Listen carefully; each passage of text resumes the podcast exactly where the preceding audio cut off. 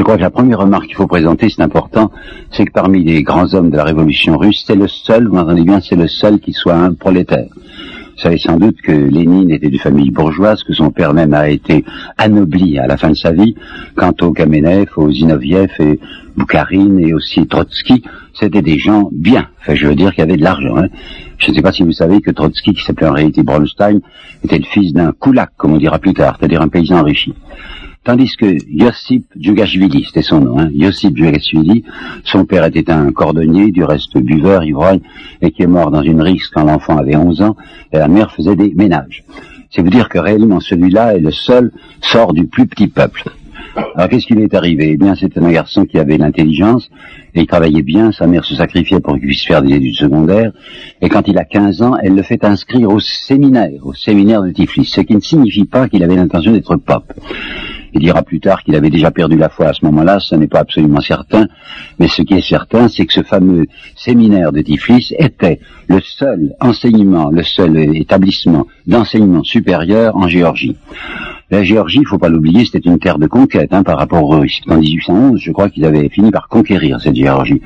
Alors les Russes n'avaient pas trop l'intention de développer une élite intellectuelle, si bien qu'ils avaient conservé le grand séminaire, mais que le séminaire de Tiflis accueillait des quantités de gens qui n'avaient aucune disposition pour être pas, qui voulaient simplement faire des études un peu supérieures. Il va y rester de 15 ans à 20 ans, et il racontera plus tard qu'il est sorti parce qu'il était indigné, parce qu'il était furieux. Il ne semble pas que ce soit vrai. Il n'a pas été chassé. Il se vantera plus tard d'avoir été chassé comme jeune révolutionnaire. Il semble qu'en fait, au printemps de cette année 99, je viens de vous le rappeler, il était né en 79, donc il avait 20 ans, devant se présenter à des examens qui l'auraient conduit à la prêtrise, il a renoncé parce qu'il était déterminé à ne pas être bon.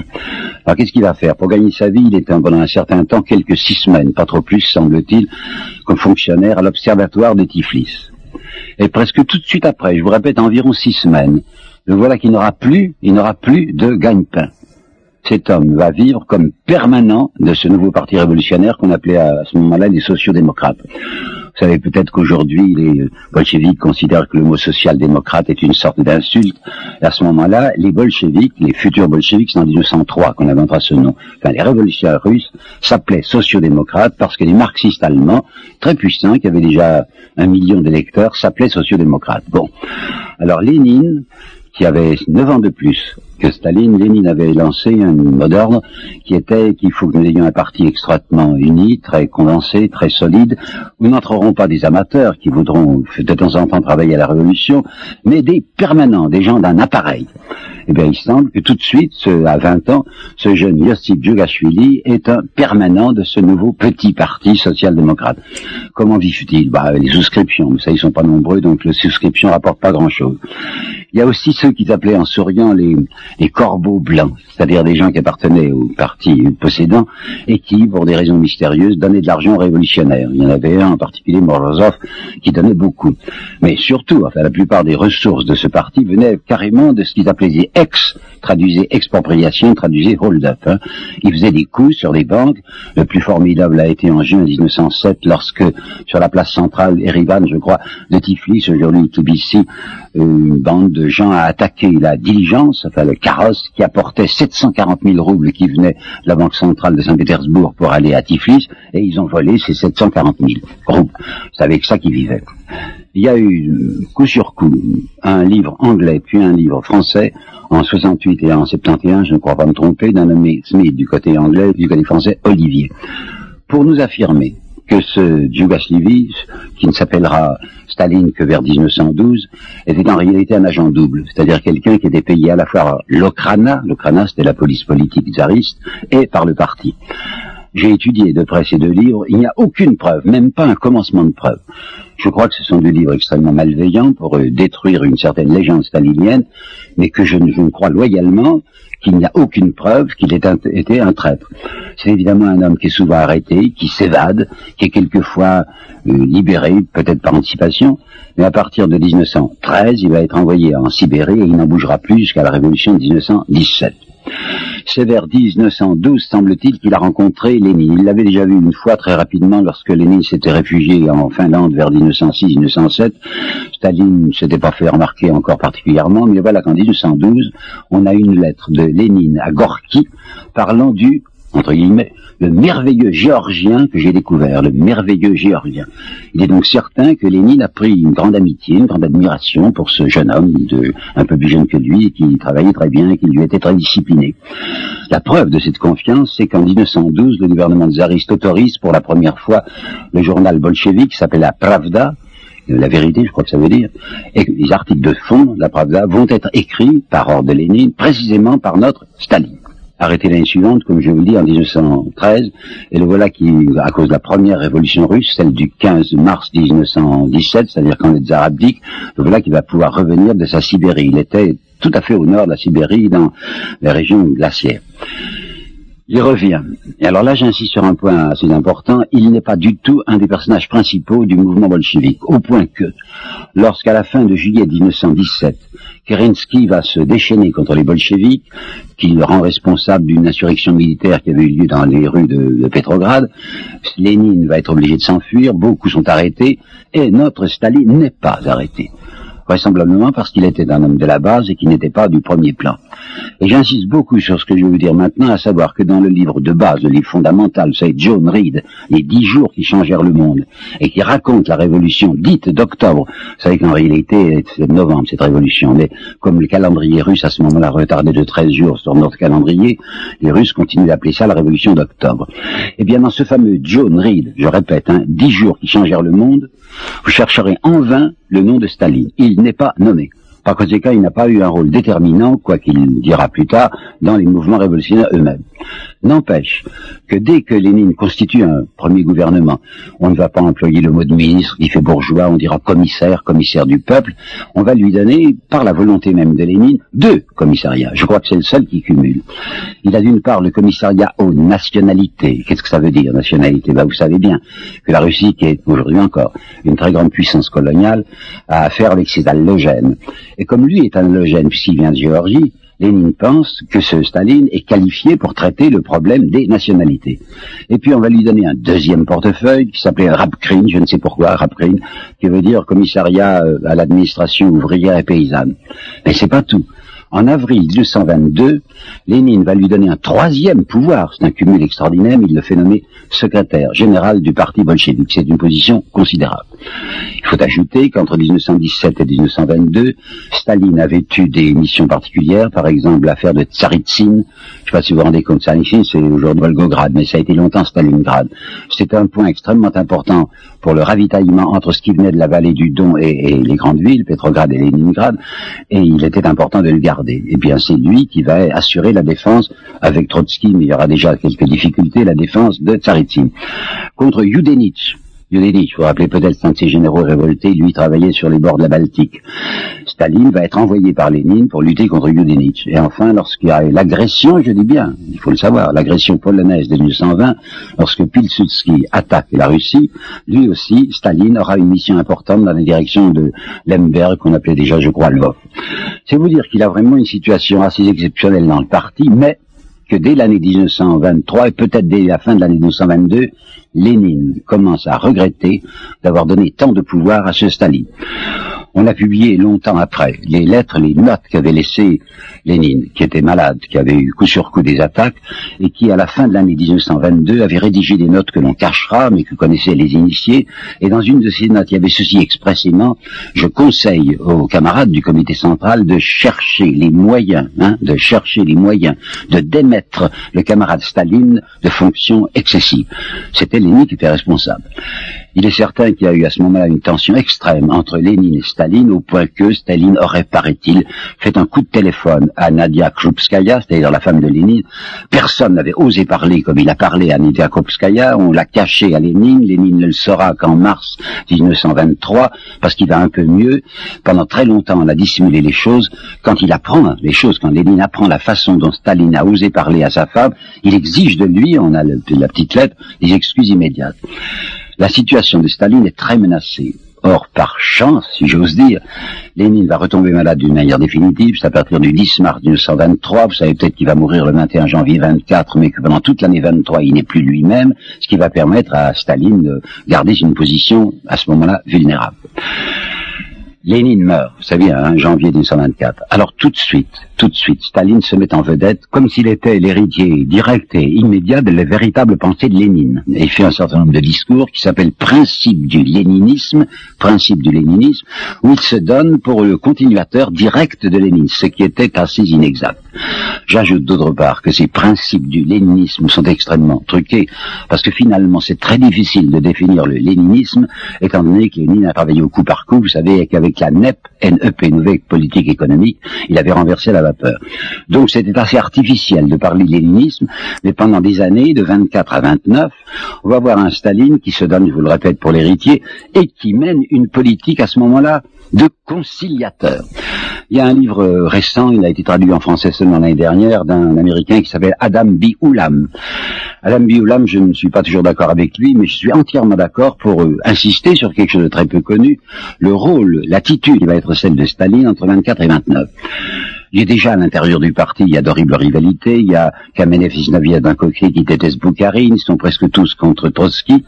Il est très frappant de voir que chaque fois, Staline essaie d'éviter les Il dit en particulier, vous songez à des exclusions, je m'y oppose absolument. En décembre 25, Kamenev et Zinoviev voudraient faire tuer, déjà, faire tuer Boukharine, et il leur dit dans un discours officiel, ah, vous voulez la tête de Boukharine, ben vous ne l'aurez pas. Il y a donc un Staline assez inattendu pour nous, qui est un Staline à ce moment-là sage, raisonnable, conciliateur. Mais en 1929, vous avez calculé, il a 50 ans. Hein. En 1929, le voilà qui va foncer ce fameux culte de la personne dont on parlera, et Dieu sait à quel degré il s'élèvera, c'est lui qui imagine de le faire pour ses 50 ans. Comme il est secrétaire général du parti, il a une position énorme. Je veux dire par là qu'il est à la tête d'une espèce d'immense agence de placement, puisque c'est lui qui, qui, nomme les gens qui, à travers toute la Russie, sont les responsables du parti. Il dispose de ces gens. Il a une clientèle extraordinaire. Alors, sachant qu'il dispose de cette clientèle, il peut y aller. Et cette fois, à partir de 29, il va commencer à faire une politique personnelle. Laquelle? Eh ben, il va se décider brusquement pour la, fameuse industrialisation forcenée. Notez que ça avait été une idée de Trotsky et que lui-même en 26 s'y était opposé en disant non, c'est absurde, on ne peut pas, on n'a pas les moyens de faire une grande industrialisation. Il va le faire. Et vous savez dans quelles conditions Ça va être atroce première attitude monstrueuse qui sera celle de Staline, à savoir qu'il va persécuter les paysans, appelant Koulak tout le monde, pour les encager dans les sauf-causes, dans les causes La Russie sera une mer bouillonnante, vous savez, avec des gens en révolte partout.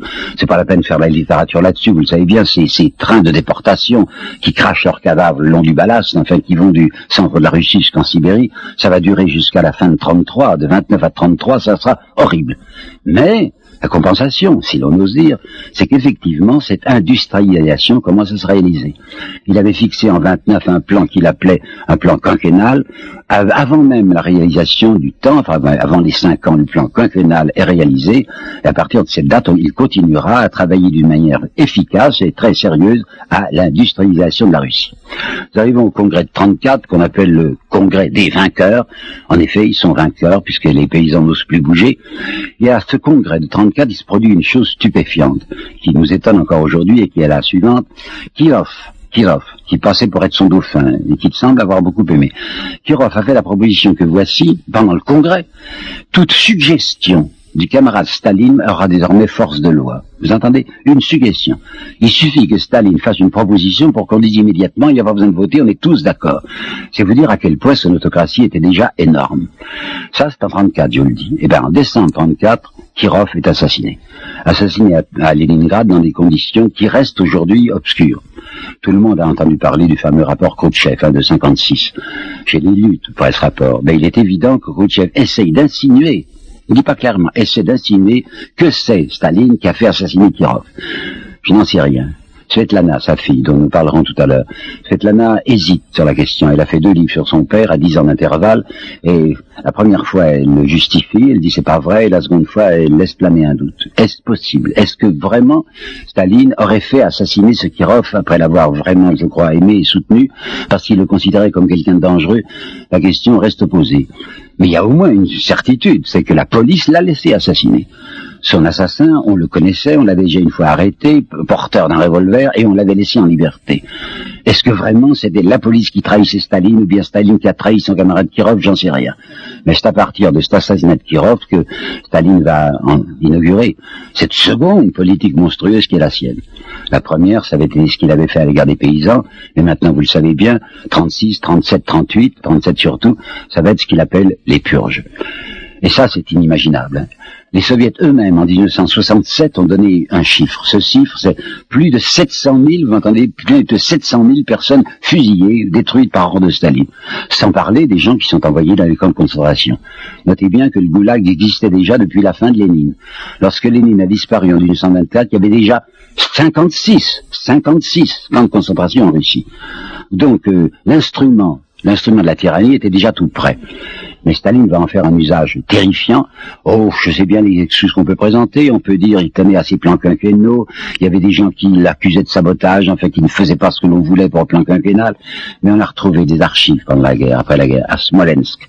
Et on a vu que ces archives du, c'était le NKVD, je crois, qui avait succédé à la GPU, arrêtaient des gens pour des suspicions vague, parce que quelqu'un n'avait pas avoué que son père avait été un, officier de Zaris, parce que quelqu'un avait été très attaché à l'ancienne organisation ecclésiastique, enfin il est certain qu'il y a là une épuration sauvage et qui frappe le parti communiste même. Ces 700 000 tués. Sont presque tous des, compagnons de route, le mot m'échappe maintenant, enfin des compagnons de route, des compagnons d'armes que Staline va faire disparaître.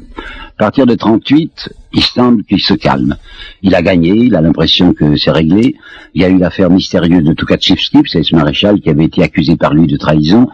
Là, je ne sais pas quoi penser, seulement je puis vous dire, ce n'est pas encore très connu aujourd'hui, que note, je dis note, parce que je suis français, l'ambassadeur de France Coulondre, dans ses notes qu'il envoyait à, au Quai d'Orsay, indiquait que quant à lui, il croyait effectivement que Et un certain nombre de généraux et de maréchaux, épouvantés par la politique sanguinaire de Staline, avaient préparé un putsch militaire contre lui. C'est très possible. Mais à partir de l'année 38, plus rien, beaucoup moins de persécutions. Pourquoi? Parce que l'obsession de la politique extérieure est là qui l'accable. Quoi donc? Naturellement, le danger hitlérien, quoi.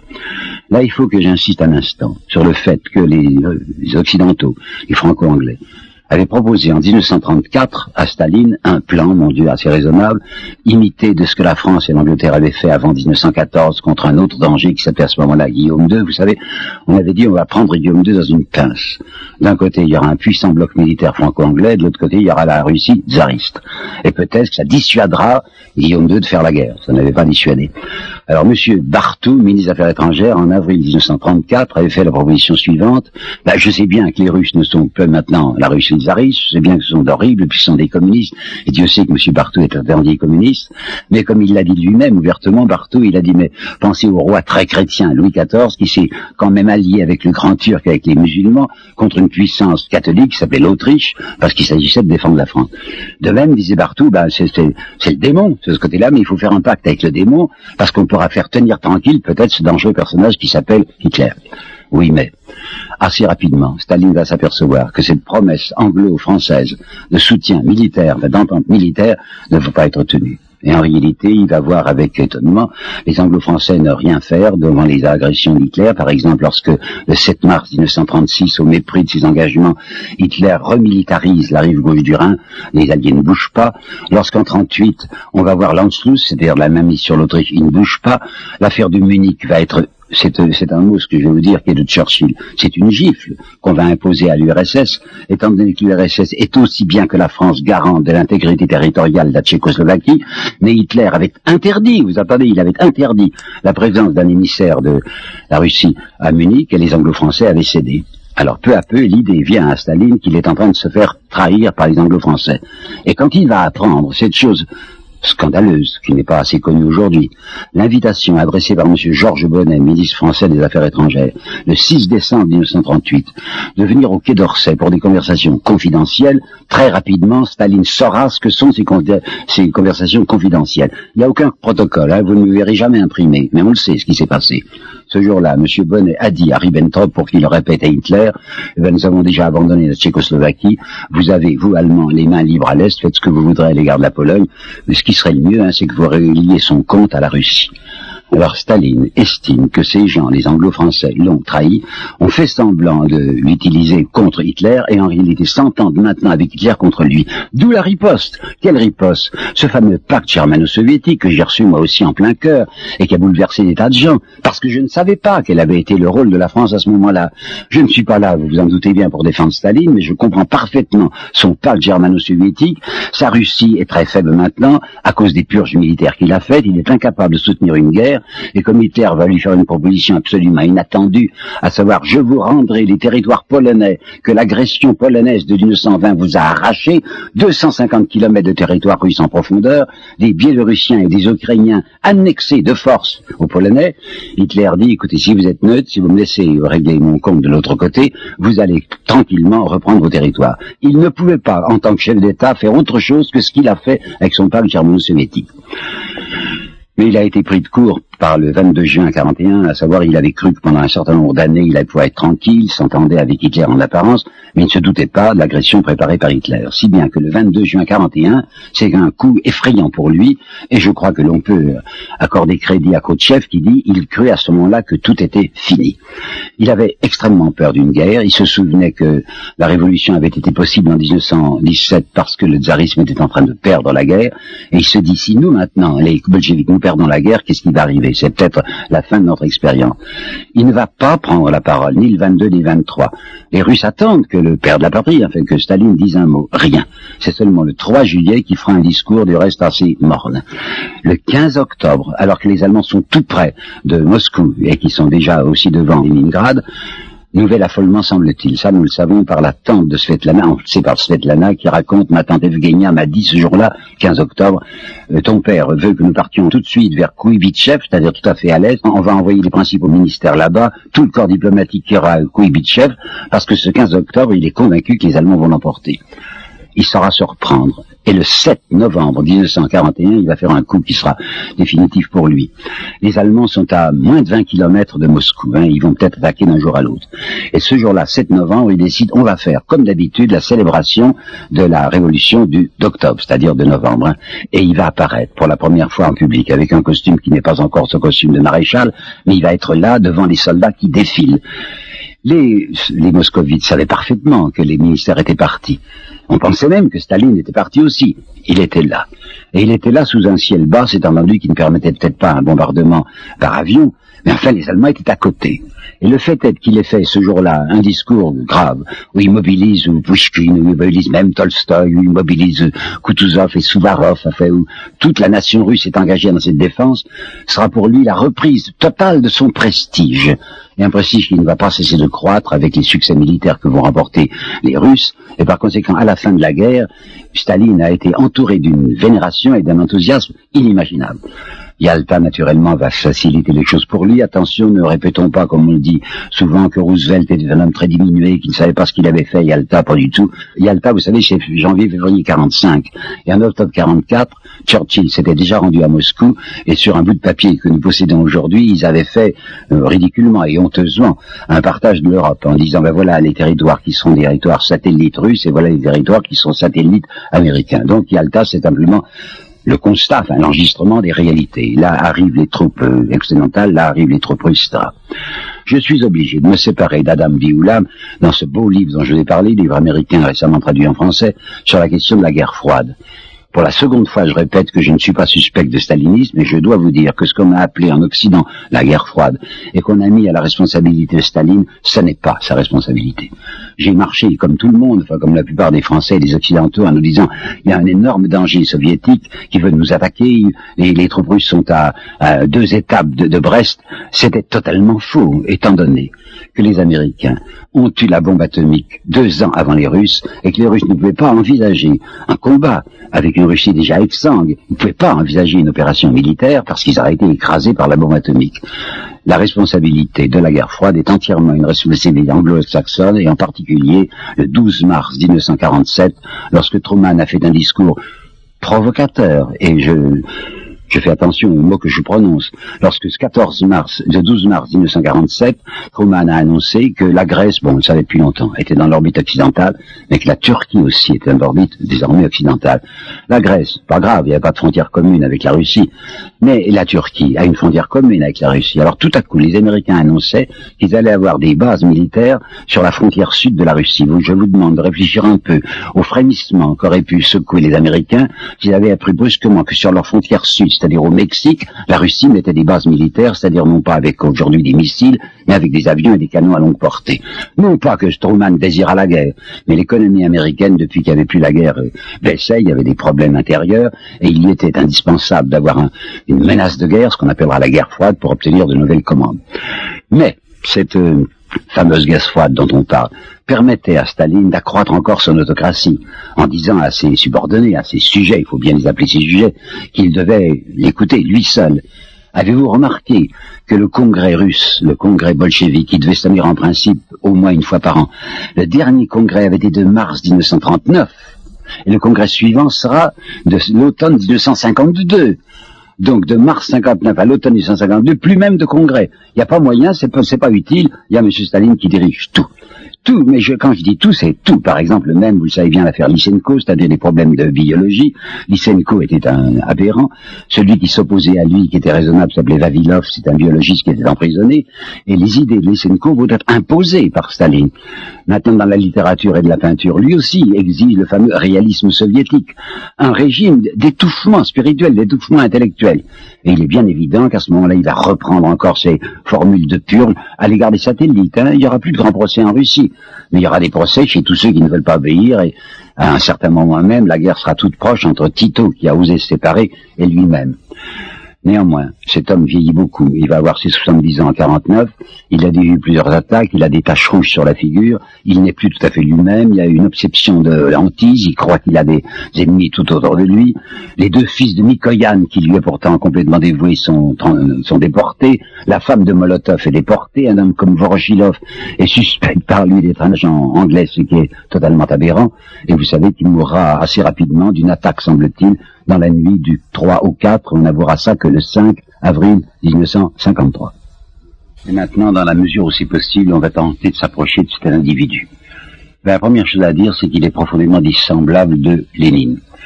Lénine était quelqu'un d'absolument indifférent aux avantages du pouvoir. Ceux qui l'ont approché disaient qu'il était le même, quand il habitait le Kremlin, que celui qu'on avait vu pendant des années, lutteur presque inconnu. Il continuait à s'habiller très mal, et il avait choisi au Kremlin d'être au l'étage domestique, il habitait trois petites chambres et il mangeait à la cuisine avec la femme de ménage. Pourquoi une femme de ménage? Parce que sa femme, Nadia Krupskaya, travaillait aussi. Donc c'est un homme qui ne s'est pas servi du pouvoir, tandis qu'il est évident que Staline est un profiteur. Pensez que dès 1919, dès 1919, il s'est fait déjà donner une, une datcha à Zubalovo, qui était à 30 kilomètres environ de Moscou. Et sa pauvre fille, Svetlana, se rendait pas compte de ce qu'elle dit, en disant, oh, nous vivions très simplement à Évidemment, nous avions une nurse, évidemment, nous avions un parc. Rendez-vous compte de ce que c'était la vie de la plupart des Russes en 1919, avec les destructions de la guerre. C'était un avantage prodigieux d'avoir cette datcha. Mais il ne se contentera pas de cette datcha-là, il en aura des tas, il les accumulera partir de 34, il va se faire construire une villa à lui, à 15 km de Moscou, qui s'appelle Kuntsevo, et il aura d'autres, là il en aura plusieurs le long de la mer Noire, et en particulier une à l'intérieur de la Russie qui s'appelle Semenerskoye, qui a un immense parc, qui a des arbres centenaires, qui a un grand étang, et il exigeait qu'il y ait toujours une domesticité en alerte, capable de le servir dès qu'il arriverait. Et quelquefois, il n'y arrivait pas. Mais pendant une année, il y avait ces domestiques qui étaient là parfaitement mobilisés. C'est vous dire à quel point c'est un profiteur. Un point.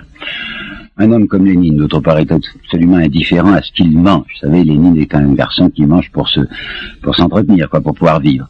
Tandis que Staline est un vorace. Pas un buveur, non, pas un buveur. Jamais il est ivre, mais il s'amuse à enivrer les gens.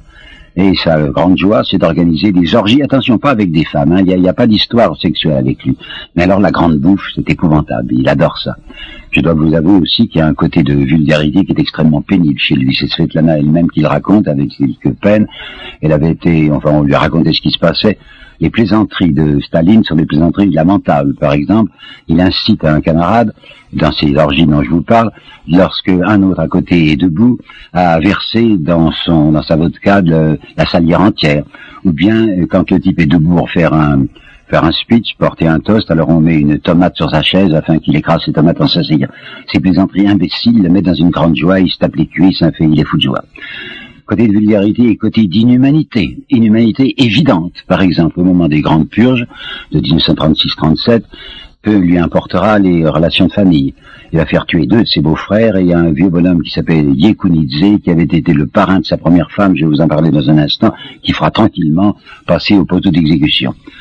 Mais sur cette inhumanité, je voudrais donner deux détails qui sont l'un et l'autre assez saisissants. L'un, enfin, ils sont tous les deux racontés par Svetlana il s'agit de Jdanov. Vous savez peut-être Jdanov, c'est vers les années du 49-52. Jdanov s'occupait particulièrement des de, écrivains, enfin de, l'esprit, de la culture entre guillemets. Et Jdanov est un homme qui tombe malade assez rapidement. Il s'obstine à essayer de continuer et il y a un grand dîner qui est organisé par Staline. Svetlana était là et Jdanov est très malade. Il est livide, il est là comme ça parce qu'il veut être présent et il ne dit rien. Il regarde Staline. Alors raconte Svetlana, au, moins, au milieu du repas, mon père se met fou furieux et dit, en le montrant du doigt, en montrant du nage Jdanov, Jdanov qui était presque mourant, il dit, mais regardez-le, regardez-le, il se prend pour Jésus-Christ, il me fixe comme s'il était Jésus-Christ lui-même. Mais il y a l'affaire Yakov. Qu'est-ce que c'est Yakov ben, C'est son fils. Il y a eu deux mariages, nous allons y venir dans un instant. Yakov, c'est-à-dire Jacob, quoi, était un garçon que Lénine semblait ne pas aimer beaucoup. Il était officier dans l'armée rouge et il avait été capturé par les Allemands. Vous savez à quel point il y a eu des divisions entières qui ont été encerclées et Staline n'acceptait pas qu'un soldat russe se fasse faire prisonnier. C'était un traître dès qu'il était prisonnier. Il devait se tuer mais jamais être prisonnier. Et son fils était prisonnier. Alors Hitler avait fait un coup assez atroce, il avait photographié ce fils de Staline, euh, habillé assez misérablement, et il avait répandu par milliers des photographies, des photographies du fils de Jacob Staline sur Moscou.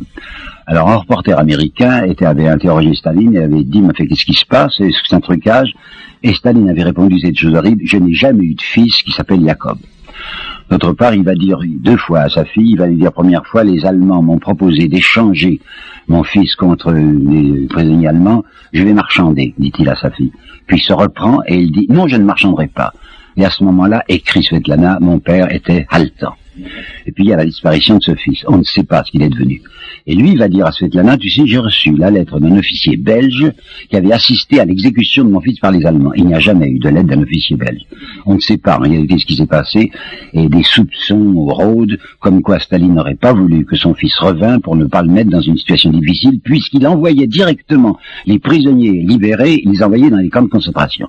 Il a été, à l'égard de son fils Jacob, d'une ignominie, il faut bien le dire, affreuse. Je viens de vous parler de ses mariages. Il s'est marié deux fois. Première fois, quand il était ce permanent, sans cesse à courir à travers la Russie, il avait épousé, on n'a pas de date, hein, mais c'est vers 1904, et Katarina Svanidze, qui était une Géorgienne comme lui. Elle avait 17 ans et demi, c'était une fille pieuse, lui était déjà militant athée, il semblait l'aimer beaucoup, ils avaient cet enfant qui s'appelait Jacob, et elle est morte sans doute de tuberculose rapidement. On dit qu'elle est morte en 1908. Là, il y a un récit, peut-être suspect, fait par un instituteur, un instituteur de Staline quand il était encore euh, à l'école primaire, et cet instituteur a raconté que le jour où il est enterré, et Katarina, qu'on appelait Keke, Katarina Svanidze, Staline, se frappant la poitrine, aurait dit, mon Dieu, quel désert, tout est vide là. Je n'en suis pas sûr suggérait-il qu'à 40 ans, il va se remarier. Il va être marié avec Nadia Alilouyeva, et cette fois, c'est une militante, c'est quelqu'un qui est dans le parti, qui, pense comme lui, qui l'avait accompagné, c'était sa maîtresse, à Tsaritsine. Vous savez, quand il a fait cette défense très importante, il va, il va l'épouser, et elle mourra en 1932, le mariage est de 1919, elle mourra en 32, suicidée. Cette question du suicide reste aussi obscure. On ne sait pas pourquoi elle s'est suicidée. Et Svetlana raconte que dans les derniers temps de sa vie, son père lui parlait tout le temps de sa mère.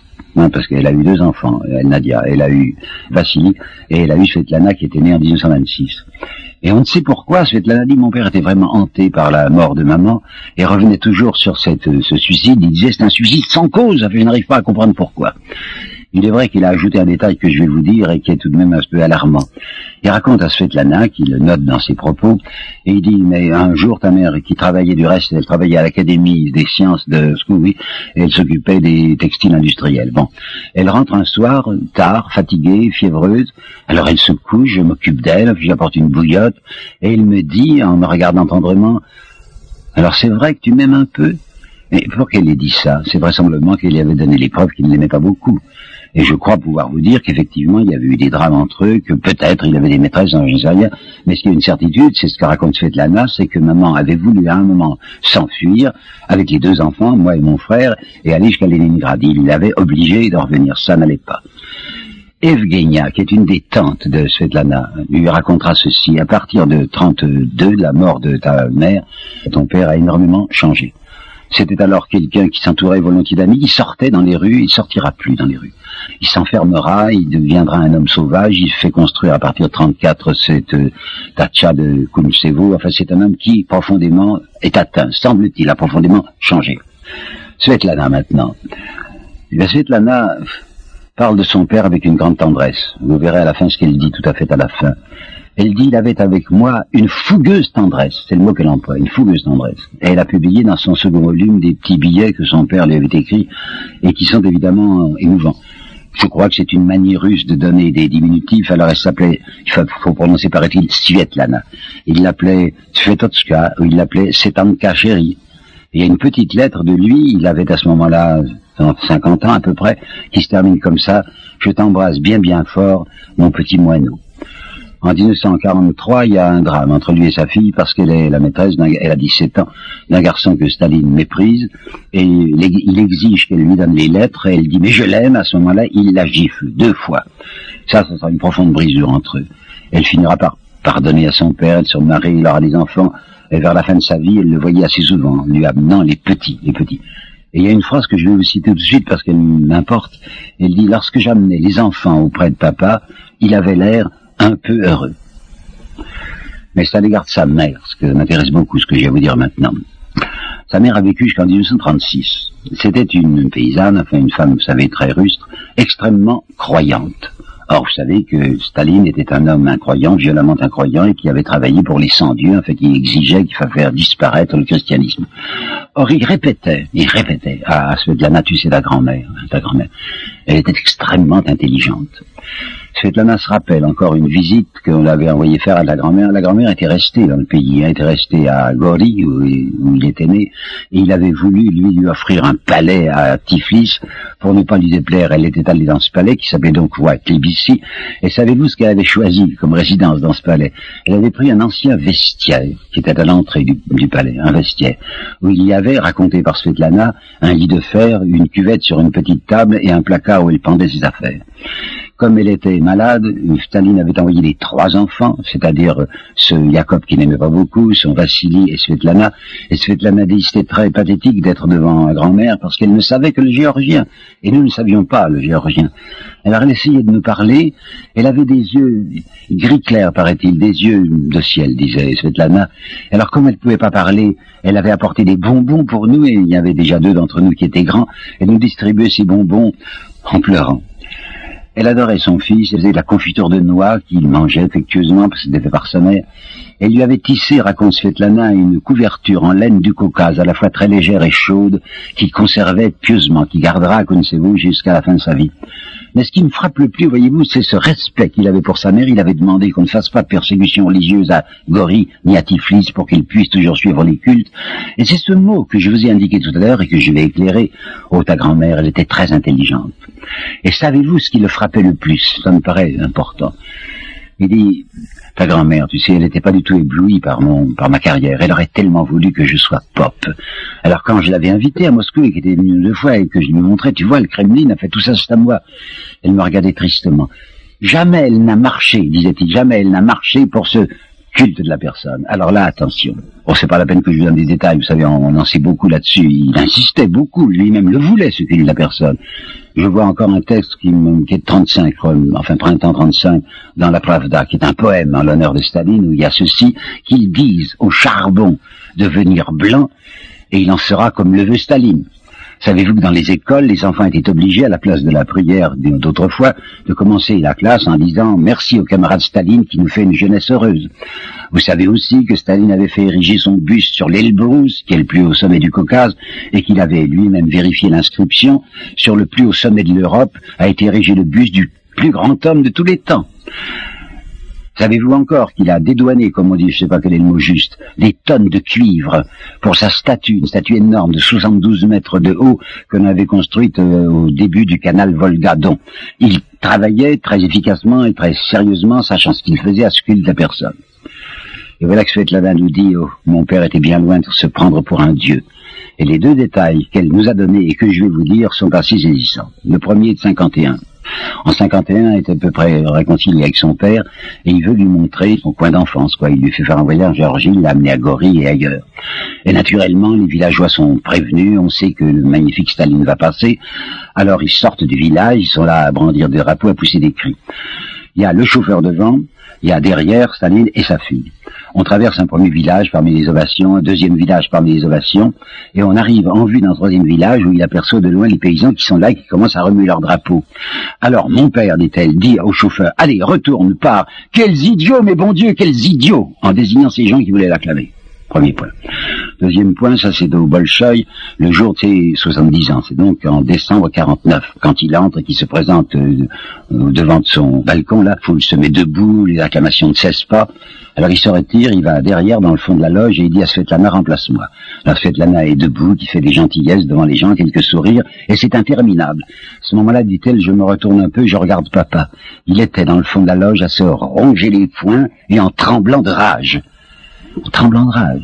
Des imbéciles, quoi? Un homme qui était bien loin en effet de se prendre pour un dieu et qui disait c'est tout de même malheureux de penser qu'on peut faire n'importe quoi avec la bête humaine. Autrefois, hein, ces gens croyaient aux icônes, ils avaient besoin d'idoles. Eh ben, je vais leur en coller des idoles. Je veux plus d'idoles Christ, je veux plus des icônes, mais je veux moi à la place, parce qu'il faut utiliser ce sentiment imbécile des gens, ces gens qui méprisent, hein, mais il sait comment les tenir. J'ai l'impression, voyez-vous ça, je me risque un peu, j'ai l'impression que Staline est très loin de se considérer comme un dieu et même pas l'équivalent d'un homme comme Trotsky. Il avait approché Trotsky, il savait que Trotsky avait une puissance charismatique, si vous voulez, Trotsky se faisait entendre de la foule, lui est incapable de parler. Il ne peut pas parler en public, hein. peut-être il y a son accent géorgien qui le gêne, mais il n'a pas le contact. Pensez-vous que pendant la guerre, jamais il n'est allé sur le front, on a fait croire qu'il était à Stalingrad, il n'est jamais allé. Il n'allait pas sur les chantiers, là, au Magnitogorsk jamais. Tandis que Trotsky est un homme qui avait cette euh, possibilité de se faire entendre, possibilité qu'avait déjà Lénine. Lui, à mon avis, porte jalousie, porte jalousie à ceux qui l'ont entouré au départ, les Kamenev, les Zinofiev, les Boukharine, les Trotsky, parce qu'il les sent supérieurs intellectuellement à lui. Alors bon, il va se venger en établissant ce culte de la personne dont il se sert abondamment, mais qu'en même temps il méprise. J'ai encore autre chose à vous dire qui peuvent avoir euh, quelque intérêt. Je voudrais vous parler de ceci un certain humour chez lui, assez inattendu, mais dont j'ai deux petites preuves qui m'intéressent.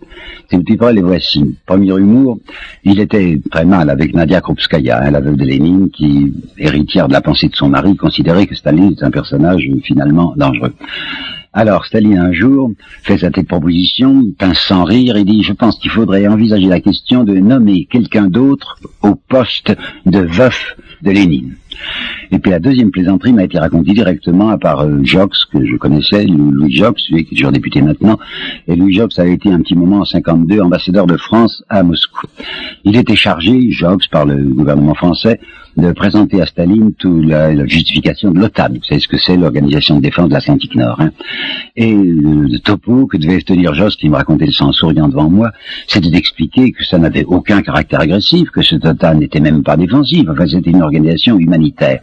Je développais ça sans y croire beaucoup, disait Monsieur Job. À ce moment-là, Lénine, qui tirait sur sa pipe, me regardait avec attention, puis tout à coup il se tourne vers Wyszynski, l'épouvantable Wyszynski, vous savez, le procureur autrefois qui terminait toutes ses plaidoiries, si je puis dire, puis tous ses réquisitoires, en disant tuer ces chiens enragés.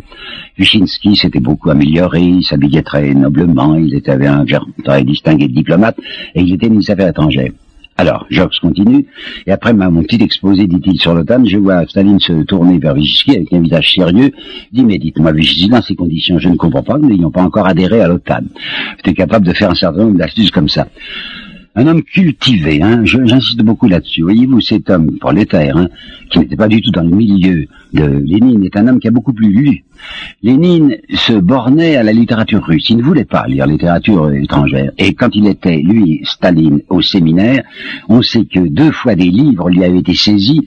Des livres, vous allez voir, vraiment épouvantables. La traduction des Travailleurs de la mer de Victor Hugo et la traduction de 93. Parce qu'il ne dédaignait pas la culture occidentale. Il connaissait Victor Hugo, il avait lu Shakespeare, il savait qui était Byron, tandis que Lénine ne voulait pas en entendre parler. Dostoïevski est un homme que Lénine méprise, parce que Dostoïevski croit à l'âme, et l'âme humaine, pour Lénine, ça n'existe pas, c'est un épiphénomène. Et les conversations de Staline avec Gilas, vous savez qui c'était C'était l'homme que Tito avait délégué auprès de lui pour essayer que la séparation ne se fasse pas trop violemment. Dans les conversations avec Gilas, il y a ceci qui est brusque, qui est assez surprenant. Staline coupe la parole à Gilas et lui dit, vous avez lu bien entendu Dostoïevski. Alors Gilas lui secoue la tête et Staline lui dit à ce moment-là, vous savez, Gilas, combien l'âme humaine est complexe. Eh bien, ce mot âme humaine et complexe est une chose totalement inattendue dans cette bouche de Staline, et c'est quelqu'un qui avait une ouverture spirituelle que l'on ne devine pas d'abord, mais qui était de grande. Je voudrais vous citer une phrase presque incroyable de De Gaulle dans ses mémoires. Les quelques pages, une dizaine de pages que De Gaulle a consacrées à Staline au cours de la visite qu'il lui a fait au début de décembre 1944, et ce sont des pages les mieux écrites peut-être par De Gaulle qui avait un sentiment littéraire assez semblable à celui, je crois, de Chateaubriand. Et ce que va dire, en deux mots, hein, un substantif et un adjectif, les deux mots que va prononcer De Gaulle sur Staline, ça serait digne de, Chateaubriand. Sortait de lui, écrit le général de Gaulle, un charme ténébreux. Ténébreux, je comprendrais bien, hein. charme, je, comprends moins, je voudrais essayer de comprendre. Voyons, regardons un petit peu ce que nous savons sur les derniers mois de sa vie. Il y a quelque chose de, nouveau là-dessus, qui, très curieux que Svetlana nous a raconté. Dans cette villa, dans cette magnifique propriété de, de connaissez-vous, il ne s'occupait pas de son mobilier, ça l'intéressait pas. Vous savez, c'était un homme qui vivait de hard. Il, euh, quand il apparaissait en public assez rarement, du reste, s'habillait très bien. Quand il était à Yalta ou à Potsdam ou à Téhéran, il était splendide. Et quand il était chez lui, il vivait dans une espèce de, de loc. Ça n'intéressait pas. Il allait de véranda en véranda, se traînant. Quand il faisait beau, il se faisait établir une chaise longue au soleil. Mais dans les derniers, il s'occupait donc pas de l'ameublement. Il y avait quelques tapis qu'on lui avait offerts. Et voilà que dans la dernière année de sa vie, donc disons si vous voulez fin 52 et début 53, il s'était mis de la manière la plus inattendue à découper dans les illustrés russes des images qu'il avait, des posters, si vous voulez quoi, qu'il avait lui-même collés ou punaisés contre les murs de Konesevo. Or, ces images que Svetlana avait regardées avec surprise étaient toutes des images d'enfants. La première représentait un petit garçon au soleil qui descend très vite comme ça une pente de ski. Il a l'air très heureux, il file sur ses skis. Le deuxième, c'est des trois gosses, des garçons, des petits garçons et des petites filles qui sont souvent un cerisier en fleurs. Et la troisième image, toujours découpée et collée par Staline contre le mur, c'est une petite fille, une toute petite fille, qui allait un agneau en le faisant sucer un biberon. Svetlana était très intriguée par ce goût qu'avait brusquement son père à la fin de sa vie pour les enfants, et je viens de vous le dire, permettez-moi de vous le répéter, qu'elle disait quand je lui amenais les petits, c'est seulement à ce moment-là qu'il avait l'air un peu heureux. Charme. Qu'est-ce qui pouvait bien sortir de charme chez, lui? Alors je vais vous expliquer ce comment De Gaulle, comment De Gaulle voyait ce personnage de, de Staline. Il disait, Staline est quelqu'un qui se tient pour l'héritier des tsars. Et je pense que c'est vrai. Vous vous rappelez tout à l'heure, je vous indiquais qu'il s'occupait même plus de congrès, puisque de mars 1939 à l'automne 1952, plus de réunions. Il est vraiment le maître absolu, le maître tout-puissant. Et d'après De Gaulle, il lui semblait que dans la conversation, Staline revenait perpétuellement sur deux sujets, qui étaient Pierre le Grand et qui étaient Ivan le Terrible. Qu'est-ce qu'a fait Pierre le Grand et pourquoi l'admirait-il tant Pierre le Grand, vous le savez bien, a fait sortir de terre une ville qui était Saint-Pétersbourg, qui était sur des marécages, et il a consommé des quantités de vie humaine, environ, paraît-il, 100 000 cerfs. Bon, eh bien, Staline est quelqu'un qui, à l'imitation de Pierre le Grand, est fasciné par ce qu'il est par Pierre le Grand, veut faire sortir de terre non pas tellement des villes nouvelles, mais des complexes industriels nouveaux. Et ça coûtera ce que ça coûtera. En vie humaine, ça n'intéresse pas du tout. Il a une main d'œuvre inépuisable, il n'a qu'à pomper le, le goulag, et il a les gens qui voudra si bien que ces meurtres horribles de Staline, je me risquerais à les appeler des meurtres abstraits, je m'explique. C'est un homme qui n'assiste jamais à une exécution. C'est un homme qui n'est certainement pas sadique car il ne se fait jamais raconter une exécution ni une torture, mais il considère que ça fait partie du métier. C'est comme ça que conduit une nation, surtout une nation d'arriérés et d'imbéciles selon lui, comme la Russie. Voilà ce que De Gaulle expliquait. Regardons maintenant ces derniers moments de Staline. Svetlana a raconté ça en détail. Il avait fait de nouveau une de ses orgies, de ses orgies simplement de beuverie, vous savez, où lui, je vous le répète, ne buvait jamais trop, mais il aimait voir se saouler les autres. Il y avait, si je me rappelle bien, il y avait Khrouchtchev, dont il faut bien vous dire que Khrouchtchev était une espèce de pitre qui amusait beaucoup Staline, ce qui n'empêchera pas de cracher sur lui après. Hein. Il y avait Bulganin, il y avait Malenkov, un des successeurs, et un quatrième que j'oublie. C'était un samedi soir que ça se passait. Et on savait bien dans la domesticité que Staline euh, n'apparaissait pas le lendemain matin très tôt puisqu'il était couché à 5 heures du matin. Et j'ai oublié de vous dire, permettez-moi de le dire maintenant, les rapports avec la domesticité sont assez intéressants.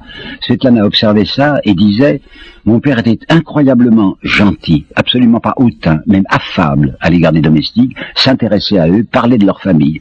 En revanche, il ne supportait pas ce général qu'on avait mis à côté de Skunstevo avec la garde spéciale de Staline, s'appelait le gros Vlasic, et mon père était d'une insolence incroyable, le ridiculisait, a fini par le chasser, à cause de la flagornerie qu'il ne supportait pas de ce général. Lorsqu'il être mort, laissez-moi vous dire ça d'avance, les domestiques ont demandé à venir saluer le corps de Staline, tous pleuraient. Bon, peut-être que c'était plus ou moins factice, Svetlana dit, les uns se mouchaient dans leurs doigts, les autres simplement essuyaient leur nez avec leurs coudes, ils pleuraient, et ce qui a été assez impressionnant, c'est Valetchka. Valetchka, il avait depuis 18 ans, 18 ans, au service de mon père, je suppose, disait-elle, qu'il couchait de temps en temps avec elle, et lorsque elle l'a vu, la mort, et bien habillée, elle s'est abattue sur sa poitrine. On a essayé de la relever, c'était pas convenable. Elle tenait embrassé cet homme, elle posait sa tête sur cette poitrine morte et n'en finissait plus de, de sangloter. Bon, alors cette mort. Donc le dimanche, il n'apparaît pas et bon, les domestiques n'osent pas bouger. Il y a quelqu'un qui était chargé d'annoncer il y a du mouvement. Il y a du mouvement, ça veut dire Staline est sorti des appartements. Toute la journée du dimanche se passe sans qu'il y ait mouvement. Si bien que dans la nuit du dimanche à lundi, ce responsable de, de Kuntsevo téléphone à Malenkov ou à je ne sais pas qui en disant vous savez le, maître n'a pas apparu. Alors on s'est amené et on a découvert un Staline qui était étendu par terre sur un tapis, même pas sur son divan, il était sur un tapis. Il semblait étouffé, il avait le visage en fait très rouge, rouge foncé, presque noir, et vraisemblablement il avait eu une attaque cérébrale. Alors bon, on le porte, on le met sur ce sur ce divan, on appelle l'état de docteur, alors euh, on fait diverses piqûres, on améliore de l'oxygène, mais on n'arrive pas encore à le ranimer, et peu à peu, tout de même, une amélioration vient. Il rouvre les yeux, il regarde. J'étais là, dit Svetlana. Et il y avait une infirmière qui essayait de lui faire boire, dans sa mâchoire assez contractée, de lui faire boire un petit peu d'eau à la petite cuillère.